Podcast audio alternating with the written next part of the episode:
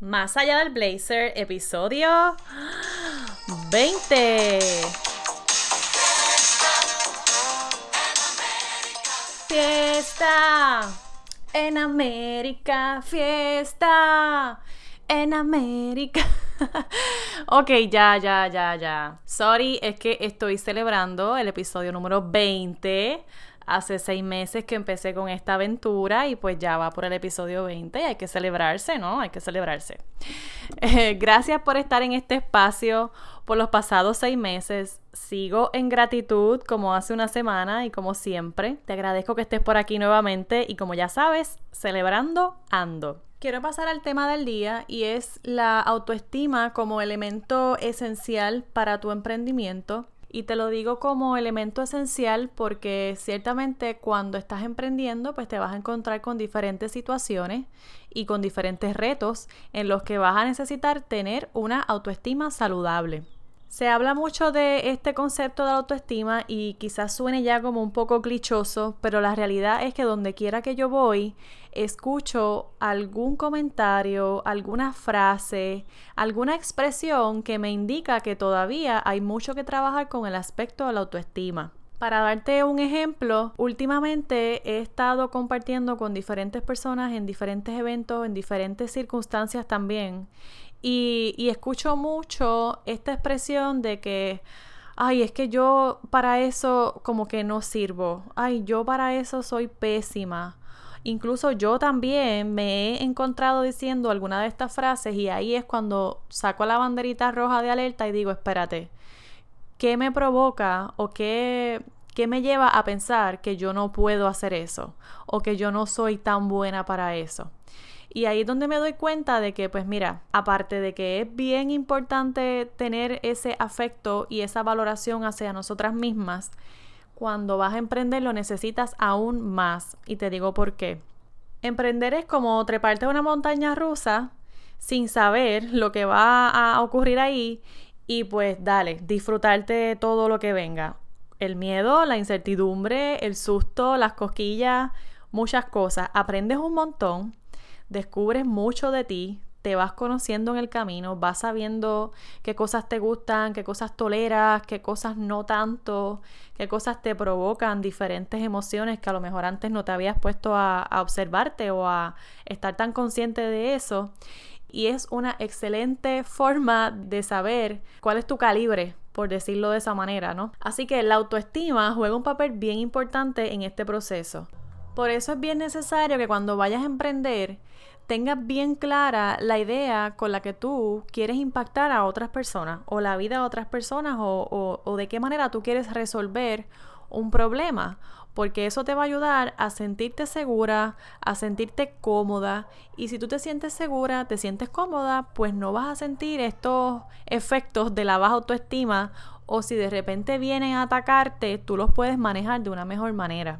Hay varios factores que pueden estar trastocando tu autoestima y te voy a mencionar tres de ellos. El primero es la opinión ajena, ¿verdad? La opinión de los demás que está constantemente llegando a nosotros porque estamos expuestos a las redes sociales, a los blogs, a los podcasts, en fin, hay, hay muchos medios de comunicación ahora que, eh, donde, de los cuales estamos recibiendo información constante y a lo mejor alguna de esas expresiones, alguna de esa información puede que no nos caiga muy bien.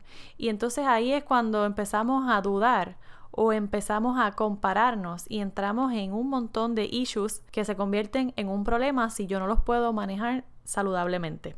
Otro de los factores bien común es el miedo al fracaso, que ya sabemos que es pésimo porque nos empuja a, mantenerlos, a mantenernos en el comfort zone y olvídate, ahí nos quedamos forever si no sabemos como que afrontar eh, la idea de que, pues mira, el fracaso es parte de, a lo mejor si no fracasas nunca vas a aprender algo de determinada manera. Te lo digo porque a mí me ha pasado y hay momentos en los que me enfoco más en, en que puedo fracasar y nunca tengo eh, ni siquiera forma de saber si, si hubiera sido o no exitoso. Me ha pasado, pero a medida que pasa el tiempo y que voy también superando ciertas, eh, ciertos miedos que también pueden existir en mí, pues mira, soluciono eso y paso a la página y, y me doy la oportunidad de explorar también cuánto más puedo hacer. Un tercer factor que tiene que ver también con, de alguna manera, con los, con los dos anteriores,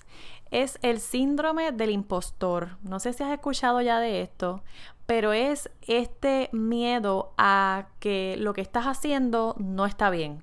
Como que no te sientes segura de que tú tienes el conocimiento, de que lo puedes hacer bien y entonces te da este miedo de que no sea suficiente para alguien más, de que no puedas cumplir, cumplir con las expectativas de, de la otra persona. Y esto es terriblísimo porque también nos limita y también nos ata de manos y de pies y de todo. Así que estos tres factores van y vienen y depende de ti cuánto pueden o no afectarte. Pero para eso necesitas trabajar constantemente en tu autoestima.